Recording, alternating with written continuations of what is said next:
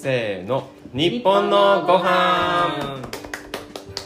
この番組は異なる分野の3人の専門家が日本の食についてあれこれ好き放題にしゃべりまくるという番組です。管理栄養士で動物占い羊の丸尾です。よろしくお願いします。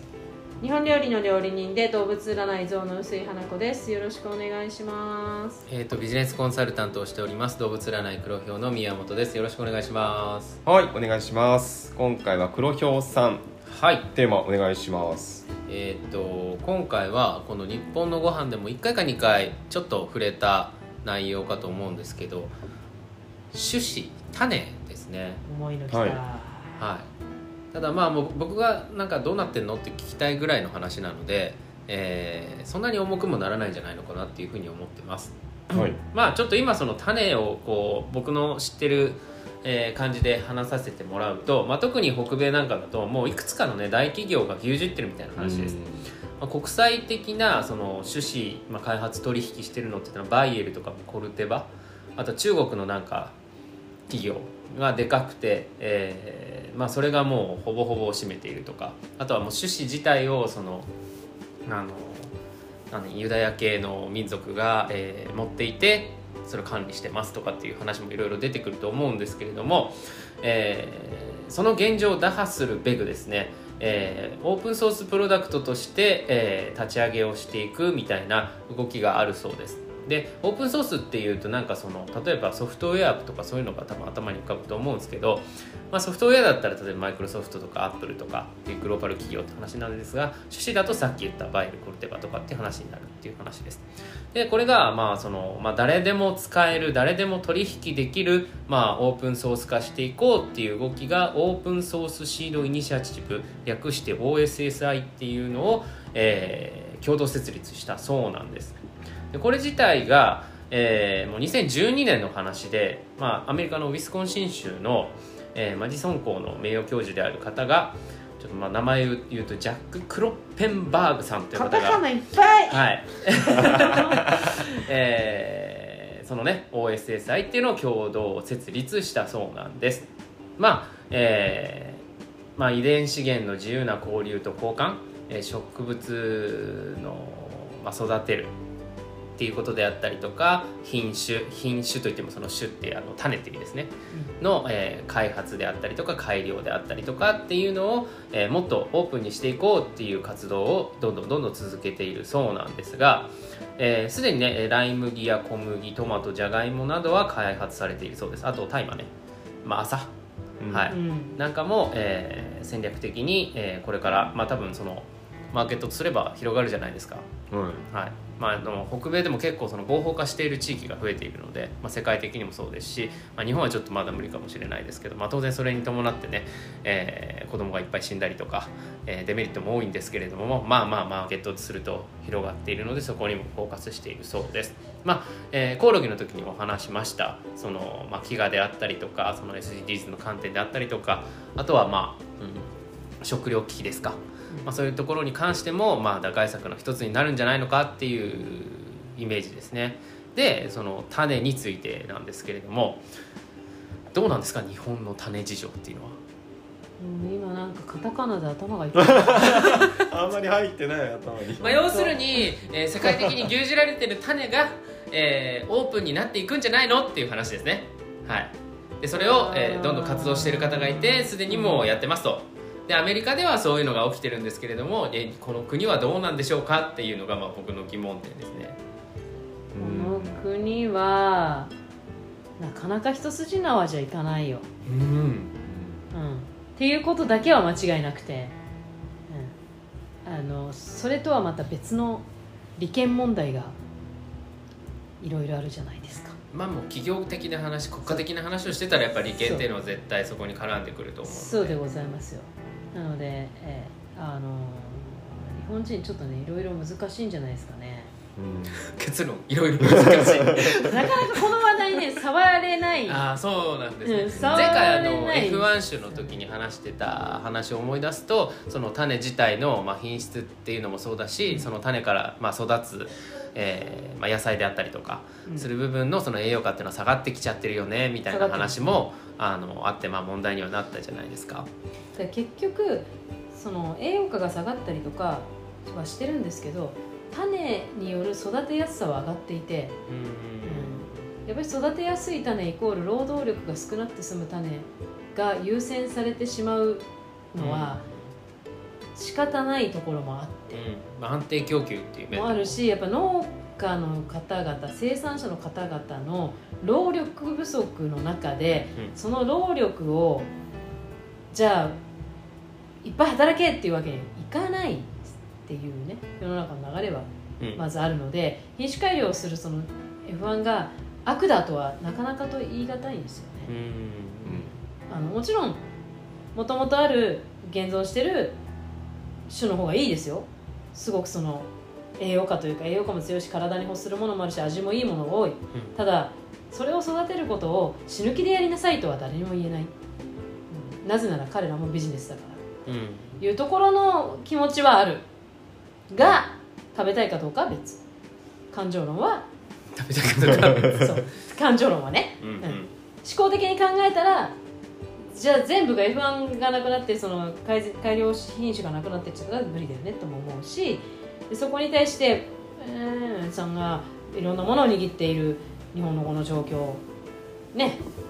なんかそこら辺がそのなんかちょっと今言ったオープンソース化していく中で自由競争になっていくじゃないですか。いわゆるそのなんか、あの携帯のキャリアみたいな感じになっていくっていう。じゃあ JA からなんとかへみたいな感じになるってことかな。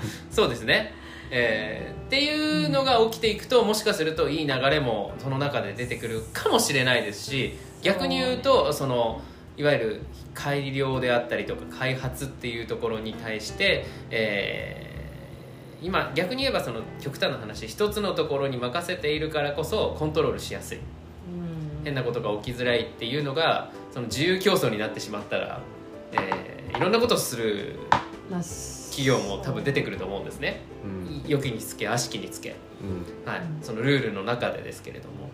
ってなると、まあ、リスクも増えるのかなみたいな話ですけれども、企業が参入してくることは悪いことじゃないと思うんですけど JA の仕事ってまあ単純にそれだけじゃないからやっぱり農業協同組合としてうん。その貯蓄を司っている。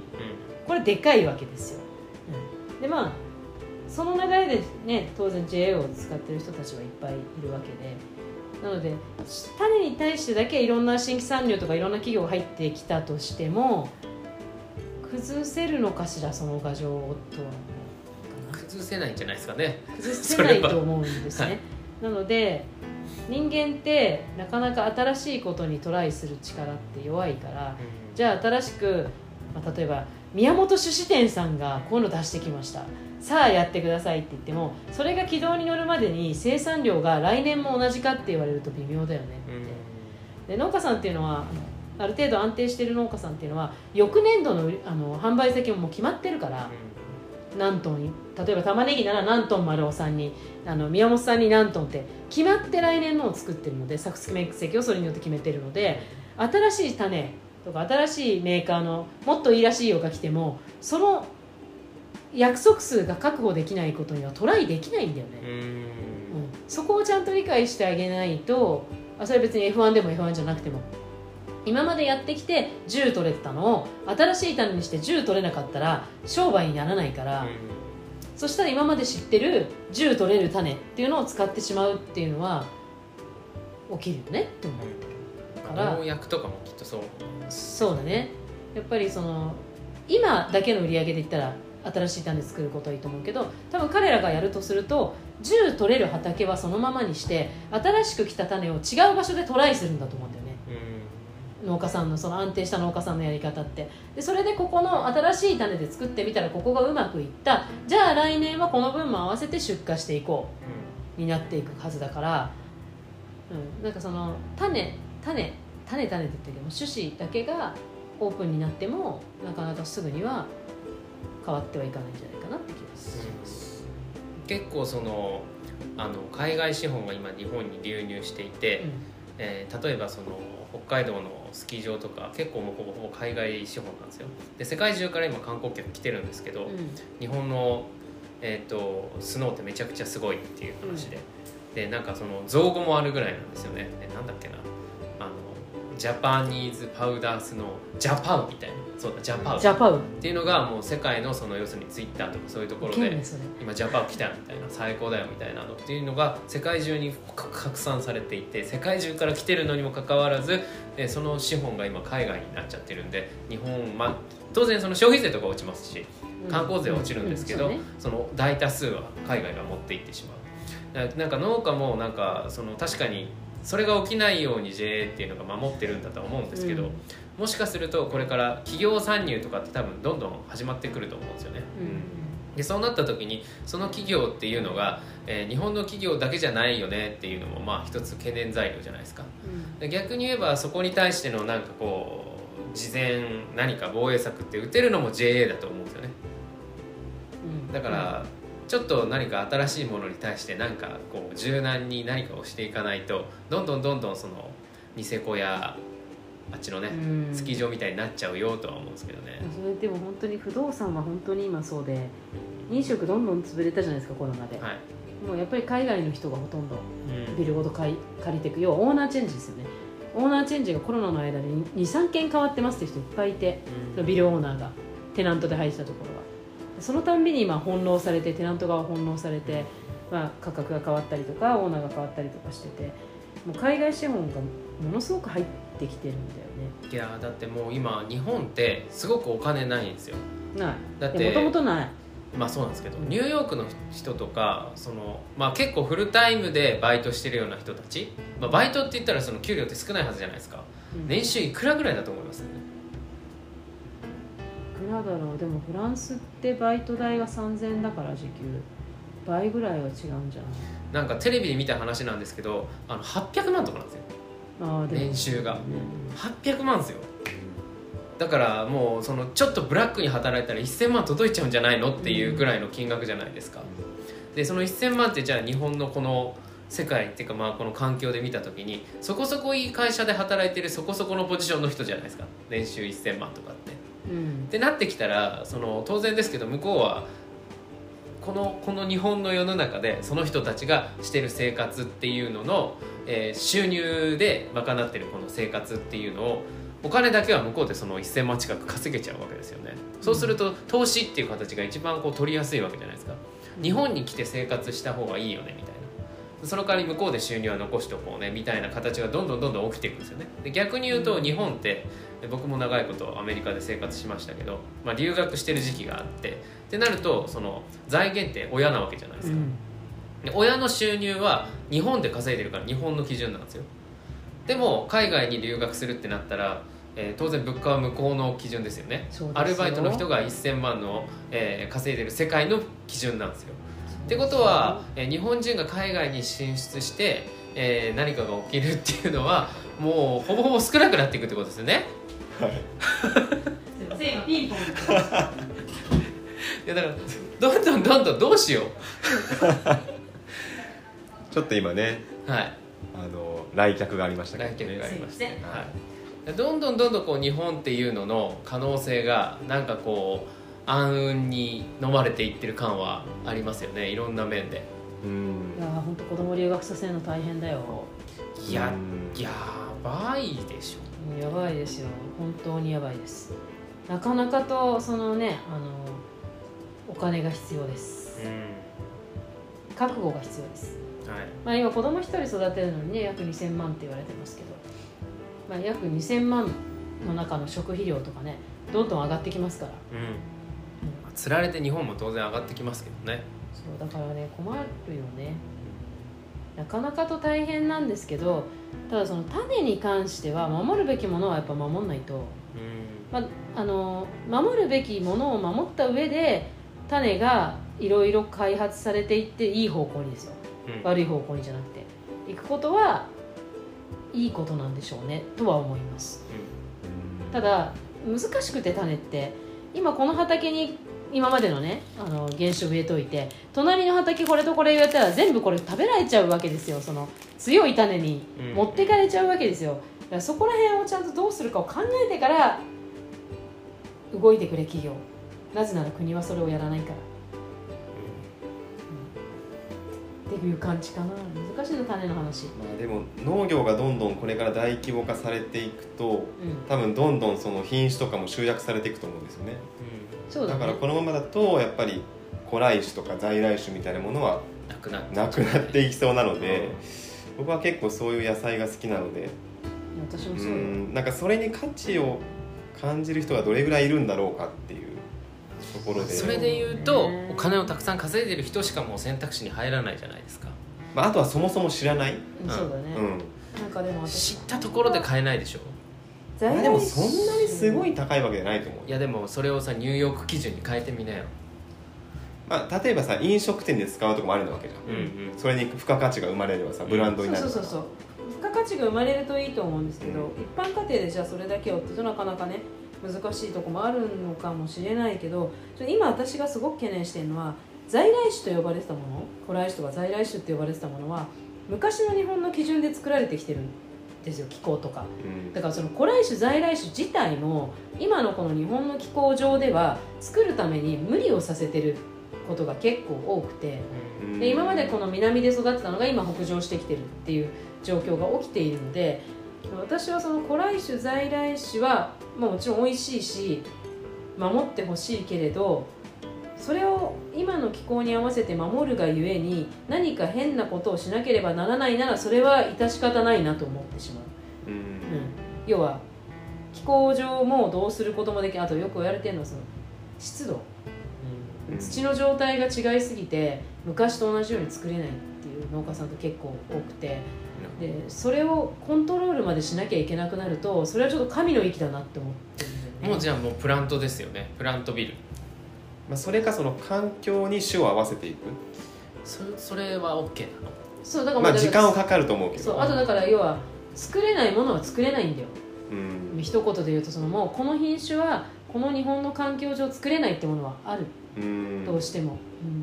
まあ、それしょうがないですよね。環境が変わったんだから、うん、で溶けちゃうっていう話を聞いたことがあってその湿度高くてあったかすぎてあの溶け溶けた野菜になっていくってよく言うんだけどその状況を無理してまでうん。頑張ってとは言えないなっていつも思う。いやもうできないものはできないよねって。いややっぱそう考えると当たり前ですけど農業って自然とつながってんだなって思いますね。だからそれをコントロールしろっていうのでね、うん。や私実はやってる人の農家さんをつい最近見に行ったばっかりであのその人は日照条件、まあ、日照条件はまあ日があるでしょ？に対して湿度。湿度管理を温湿度管理をするのにこの自分でこのなんていうかなコントロールハウスみたいなハウスまで行かないコントロールハウスみたいな状況の中に苗を入れてて。でその苗の要はもう手ですよ。温めなきゃいけない時はヒーターを何箇所かつけて涼しくする時は涼しくしてってもう子育て並みにやるわけですよ。だからもうそれを全部携帯に送られてきて一切それをやってるその3か月間は外でお酒を飲むこともできないしそのコントロールのためにあちょっと今やばいねってなって戻んなきゃいけないっていう状況大で作ってるわけですよ、まあ、ずっとじゃないんだけど、ね、なんかでもオートメーション化できそうな気がしますだけどやっぱりそのオートメーションにしてしまうとやっぱりこのこの子にはこのケアこの子にはこのケアができない。個性がありますもんね。そう個性がはない。ない一つ一つに対して。そう。それがないのが F1 だから。そう。で私はその苗が何個あるんですかって聞いたら「1000です」って。1000 気が遠くなっちゃう。気が遠くなる。ででも1000のうち言うあの、まあ、その人はすごく難しい農業というかある意味自然栽培的にすると半分しか成功しませんとっていうのをやってる方を見ると AI だね。ある意味。AI がうまいことハマればできるようになるかもね、そうそうなんですけどでもそれをすごく無理をしてそれをやってくださいと私には絶対に言えないなって思っちゃった。それを聞いた時にあのその方はそれを楽しんでやられているからでいろんなことにトライしたりいろいろその、まあ、携帯につながるようになってすごい楽になったんですよ、前はそれを全部1回ずつ畑を見てたけど今は温湿度全部教えてくれるしみたいな。それだけで随分楽なんですっておっしゃってたけどにしてもやっぱりそこまでの根津の番的なことをしなきゃいけないのかっていうとうん、すごい難しいことなんだなとは思います、その人はやっぱりそういった古来からの種を守り続けるためにそれをやられてるんそうですか？そう。ですそうです、まあ、守り続けるというかそれが美味しいと思ってだから前向きなんですよ。全然暗い方じゃなくてうん。それでもトライみたいな感じなんですけど明るいからいいけど。手のかかりようがもう群を抜いてますね。でもみんなそうなんだよね。要はそのなんていうのかな。栽自然栽培自然栽培っていう言い方本当間違って自然農法っていう言い方が一番正しいんですけど自然にその辺に植えてたら出てきたよ。それはベストだけど環境が変わってるわけだからある程度のケアが必要なんですよ。例えば雑草を成長点で切る。うん。雑草を全部取っちゃうと今度環境変わっちゃうので生えてきた雑草の成長点で全てをカットするとかね。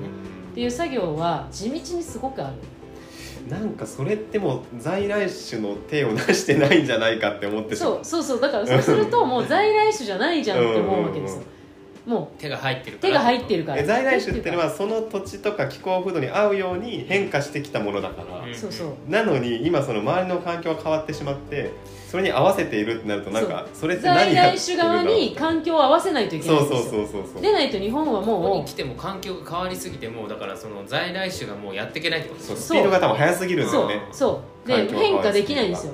でやっぱり何年かやってると安定してきたりもする種もあるんだって。うん。だけど、まあ、す結局は最初は子育てと一緒でそれをうん。ケアしないと成り立たないっていうのを聞いた時にやっぱ同じようにそれそれを無理してまでそれが在来種だから残さなきゃいけないっていう主張をしていくっていうのはうん難しいな。難しいなって思っちゃったの。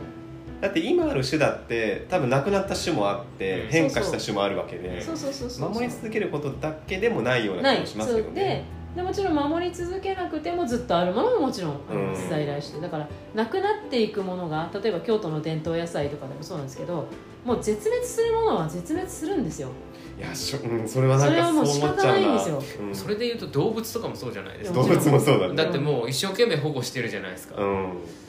でも絶滅するものは絶滅するでそう。言ううん。それをそれをね。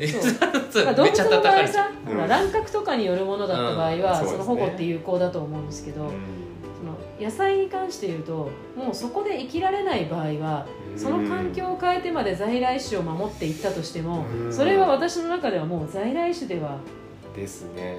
白熊さん住むとこ住むとこなくなってじゃないますみたいなのかなっ話て思ってしまったのよだったらその変わった環境に合わせた次なるものをそこに根付かせていくっていう。のもでったらなんかなんとかなんとかっていうその豆がちょっと違う豆っぽくなって変化してったけど、うん。皮は硬くてこうなんだけどでもそこからの派生で変わってったねっていう、それとなんかその遺伝子をいじるのはまた逆別々遺方向なんです伝子をいじるのは人為的なものそうが入って作為だからねあれは。だけど、その環境を整備していくっていうのを放置した結果この例えば今4つある苗の中で1個だけは環境適応しました。うん。で全部こっちはダメになったけどこの1個がなんとなく形を変えてちょっと前とは違うけどなんかこれもまあ美味しいからいいんじゃないっていうのが考え方だから、うだからなんかすごく難しいなと思ってて一生懸命やって美味しいものを作るっていうことに情熱をかけられてる方は本当尊敬しかないんだけど、あの今のそのねねなんていうか守みんなで守ろうとかって私とかも在来種にしようって言っちゃうけどうんちゃんとその現状を見ておかないと一番農家さんが大変相な当高くしなきゃもう無理ですよそうなんですよ。そうですさっきのそんなに変わらないっていうのじゃもう今のレベルじゃダメなんです、うん。今のレベルじゃ農家さんはできないんですよもう。いや本当に。でなぜかっていうとその農家さんたちも本当に100%これだけでやってる方は100いたら100うん90ないんですよねそれだけでやらないで他に無農薬の F1 を作ったりとかうん。をしながらこれをやって生計を立てているからなんかもうなんかそのすごいラフに言ったら趣味みたいな話になっちゃうじゃないですか。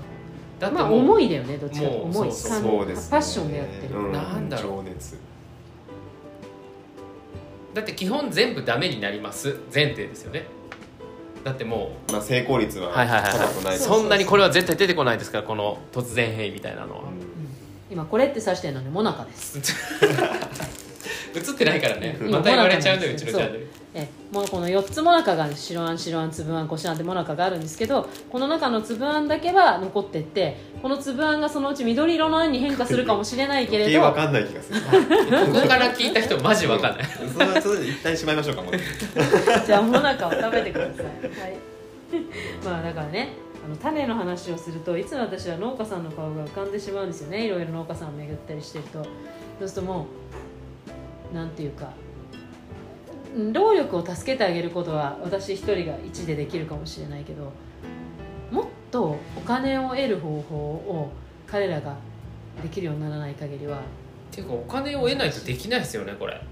まあね時間があって、まあ、なんか不思議な人もいっぱいいるんですけど1000人みたいな、まあ、そういう方もいるんですけどでもやっぱりすごく種を守っていくって難しいなって思います逆になんかこうテクノロジーを使っていかないとこれから残れないんじゃないですかね。その考え方も多分一理あるしそのなんていうかテクノロジーを入れたらそれこそ自然にもうやってるんじゃないんじゃないかっていう考え方の人もいるし。難しいですね。ハサミで切るのはテクノロジーじゃなくて。そうそうそうそうでなんかその AI で見張り板をしてるやつはテクノロテクノジーだロジーだっていうふうに、まあちょっとねその気持ち的な部分あるかもしれないけど、そうだからそこはね難しいんですけどいろいろね感情論として。うん。ただまあいろんな現状がありますよっていうことが言いたかっうん。大変ですねこれは。た、でもた種のこともっと知ってほしいけどね みんなにね。いや基本的には種なんてもう本当に興味に引っか考からないえないよね。ん全く考えないよね、それそうだと思う。食育でも種はやらないもん。そうなんですよ。そうなんですさすがに。確からにね。ねあのちゃんとね種の話種を守ろうっていう話のその一緒に今農家さんが何をしてどうなってるかの現状をきちんと見ないで口にしてはいけないってすごく思っていう。私はね。わかる。これでも絶望なんだけど話を聞いても。えそう？うん。そうかな僕そうでもないけど。いや例えばこれから企業が入ってきて企業ってやっぱ利益目的で入ってくるじゃないですか、うん。うん。ってなってきた時にそのあやっぱりここは排除されると思う、ーまあそうでしょうね、そうでしょうね。うんはい、だからそこは企業じゃないんですよ。だから自由競争になってしまったらなくなっちゃうような気がする。そうですね。はい、まあ、へ減るでしょうね、うんいるでしょうね、しまあ F1 に関してだけで言うと仮に企業が入ってきてもまああのもうだってジャンル的に大学だもん。やってるの、まあこういうアカデミ研究、まあそう研究栽培に近いです、うん。あと情熱だけで成り立ってるので、研究者の人ってやっぱ情熱がすごいじゃないですか、うん、そんなに儲かんないトライアンドエラーーなんですよ彼らも。その仮説を立ててこれでやってみる。でもこの年はほぼできなかった。でち次の年違う仮説を立ててみる。でそれでやってみた。でそしたら50%できたってもう本当トライアンドエラーも実験の繰り返しなんですよね、でそれをやってる状況でいろいろやってる方たちを見ていくと、ね、そのトラエラーしてる間っていうのは収入ないわけで、うん、すごくね難しい話なんですよこれ。うん。だから一概に私はもうねあの古来種の方が好きですとかっていうのは簡単なんですけど、うん。もうなんか現状いっぱいなんか知ってしまうとそこに誰がその対価をきちんとつけてあげられるんだろうっていうことをいつも思ってしまうっていうのが種の話でした、なんかそういう在来種とかの価値はすごいわかるんですけど、うん。でもだからといってねそれをじゃあもっと広めるかみたいな。いやそうなんだよね。それはちょっとなんかでどうせ作れめちゃめちゃ不便になりそうどうせ作れないものを広めてこの今やってる人たちの首を絞めていったとしてもそうなった先には結果 F1 化していくしかないわけで。うん。F1 なしでは成り立たないもん。まあ。そう。そうなんですよ。でも F1 って、まあ、栄養価が落ちてたりとかわなんかネガティブな面もあるんですけど少なくとも生産性は上がってるという絶対的な実績はある、安定もしますしね。う。ん、メリットはねそこはねメリットはねあるんですよ。だから F1 が悪だって言うけどうん。それもやっぱ極端なね。ね極端だなって思ってしまうんだよね。すごく私は。うん。